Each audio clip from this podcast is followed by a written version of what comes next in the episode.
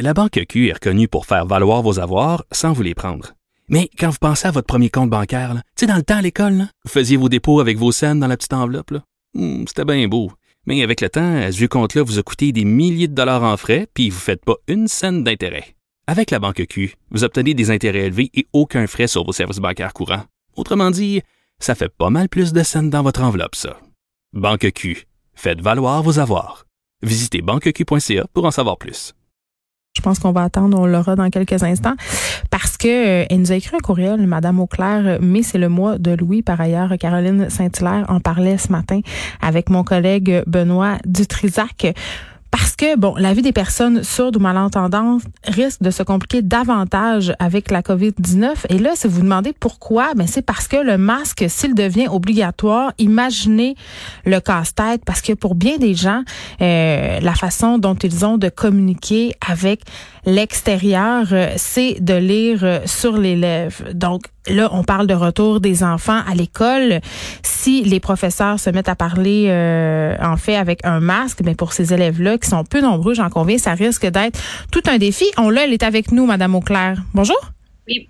Bonjour. Écoutez, euh, comme petit préambule, en vous attendant, je disais que, bon, la COVID-19, évidemment, ça nous complique tous la vie. Mais pour les personnes qui sont sourdes ou malentendantes, si tout le monde se met à porter un masque, ça va devenir excessivement compliqué pour ceux, par exemple, qui lisent sur les lèvres. Oui, effectivement. En fait, jamais autant actuellement la population a été sensibilisée à la surdité à cause de la langue des signes que l'on peut voir en bas de l'écran lors des points de presse. Mais beaucoup de gens ne savent pas que les personnes sourdes euh, il y en a beaucoup là-dedans qui sont oralistes, donc qui parlent, qui ont, qui parlent, qui utilisent la lecture aussi labiale, donc ils lisent beaucoup sur les lèvres des gens, mais ne parlent pas nécessairement en signe. Alors lorsqu'on cache la bouche, ça devient un obstacle supplémentaire pour ces personnes-là. Et le gouvernement actuellement a imposé certaines règles pour les entreprises. Alors, beaucoup de personnes euh, sont comme, ils arrivent euh, pour euh, au service de la clientèle, essayent de communiquer autrement et ça devient plus euh, plus difficile. et les personnes au service à la clientèle doivent doivent savoir comment agir avec une personne sourde ou malentendante. Donc, la population n'est pas sensibilisée à la surdité de cette façon-là parce que après tout, c'est un handicap qui est, est visible. Oui, ben c'est ça, c'est vrai qu'on ne sait pas comment agir euh, ni quoi faire. Qu'est-ce qu'est-ce qu'on doit faire pour vous faciliter la vie ou réussir à se faire comprendre, par exemple?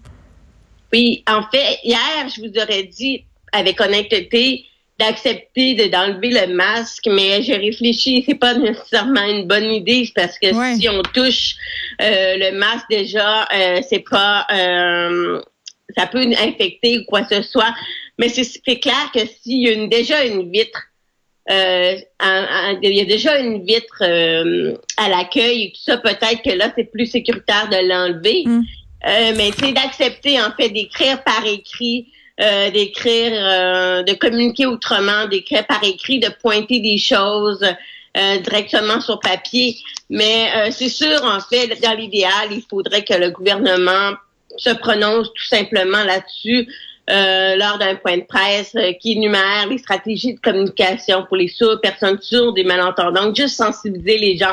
Je sais qu'en ce moment, euh, il y a des masques peut-être qui vont être adaptés, qui vont peut-être sortir ici au Québec. Santé Canada va peut-être approuver un modèle, mais tout est en démarchage pour l'instant. Donc, pour l'instant, c'est vraiment de se montrer un peu plus patient par rapport à cette clientèle-là qui euh, ne comprend pas nécessairement qu'est-ce qu'il est dit. Mais Madame Auclair, euh, j'ai envie de vous demander comment ça se passait pour vous à l'école, euh, parce que là, si les enseignants portent des masques, ça deviendra compliqué peut-être que porter une visière, ça serait plus efficace parce qu'on peut voir les lèvres? Effectivement. En fait, il y a des masques adaptés pour les personnes euh, malentendantes, sourdes, donc qui montrent la bouche. Il y en a euh, aux États-Unis, euh, ça existe. Donc, il y a beaucoup de modèles qui existent aux États-Unis ailleurs, mais qui sont pas nécessairement approuvés ici au Canada. Donc, euh, dans l'idéal, oui, ça serait d'avoir un modèle avec une vitre au centre, un plexiglas au, dense, au centre, euh, donc des, des, euh, des, vitres transparentes qui permettent de voir la bouche. Alors, dans l'idéal, si le service à la clientèle pourrait porter ce type de masque ça nous aiderait grandement. Puis en même temps, je vais me faire l'avocat du diable. On se dit des personnes sourdes, des personnes malentendantes, c'est quand même pas la majorité des personnes qui sont présentes dans la société. Là, on a peine à trouver des mesures pour l'ensemble de la population. Peut-être, vous comprenez le gouvernement de peut-être pas se centrer sur cette problématique-là en ce moment, même si elle existe, Madame Auclair.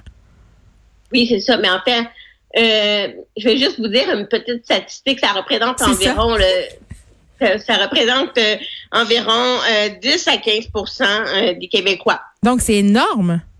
Oui, c'est ça. En fait, c'est une perte auditive. et il y en a qui ont des appareils auditifs, mais il y en a aussi qui ont des implants cochléaires. Moi, j'ai un implant cochléaire. Donc, ça, c'est une chirurgie dans le cerveau qui fait que j'entends la parole, j'en comprends mieux la parole, mais je dois encore dépendre euh, de la lecture labiale. Pour vous montrer encore là une, statistique, euh, quand j'ai eu mon opération euh, l'an dernier, en fait le 17 septembre 2019, avec mon appareil auditif, j'entendais la voix enregistrée à 12% à 12% Donc, dans le fond, ça, c'est la comprendre la parole. Qu'est-ce qu'il dit? Hmm. Donc, à 12% sans voir les lèvres. Et maintenant, avec mon implant cochléaire, je comprends la parole sans voir les lèvres à 63% Donc, c'est mieux, mais il m'en reste encore énormément. Donc, je me fie encore beaucoup sur la lecture labiale pour comprendre qu'est-ce qu'il est dit. Il nous reste... Donc, euh, en ce moment, on se parle. Et ça, ça, me demande énormément de concentration. Oui, mais c'est ça, il nous reste juste euh, quelques secondes. Mais l'an passé, quand vous aviez pas votre implant euh, cochléaire, vous n'auriez pas pu faire cette entrevue au téléphone. Euh, j'aurais pu la, j'aurais pu la faire quand même, mais en fait, j'ai eu un épuisement. Ça faisait un an et demi que j'avais pas parlé au téléphone. Euh, avant mon opération, j'étais tannée de, de parler au téléphone, mais maintenant, avec le, la COVID, euh, depuis le début de la COVID, j'ai jamais. Oui, c'est ça. Donc, euh, on est comme en, en alarme d'utilisation des technologies. Merci. Donc, c'est sûr que mon oreille est très stimulée en ce moment. Merci beaucoup, Madame Auclair, d'avoir attiré notre attention quand même cette situation euh, qui mériterait euh, qu'on s'y attarde parce que 10 à 15% de la population, c'est quand même énorme. Kim Auclair, qui est membre du conseil d'administration de l'Association des implantés cochléaires du Québec. Et on vous rappelle que mai est le mois de Louis. Merci beaucoup de nous avoir parlé. Bien, merci. De 13 à 15, les effrontés.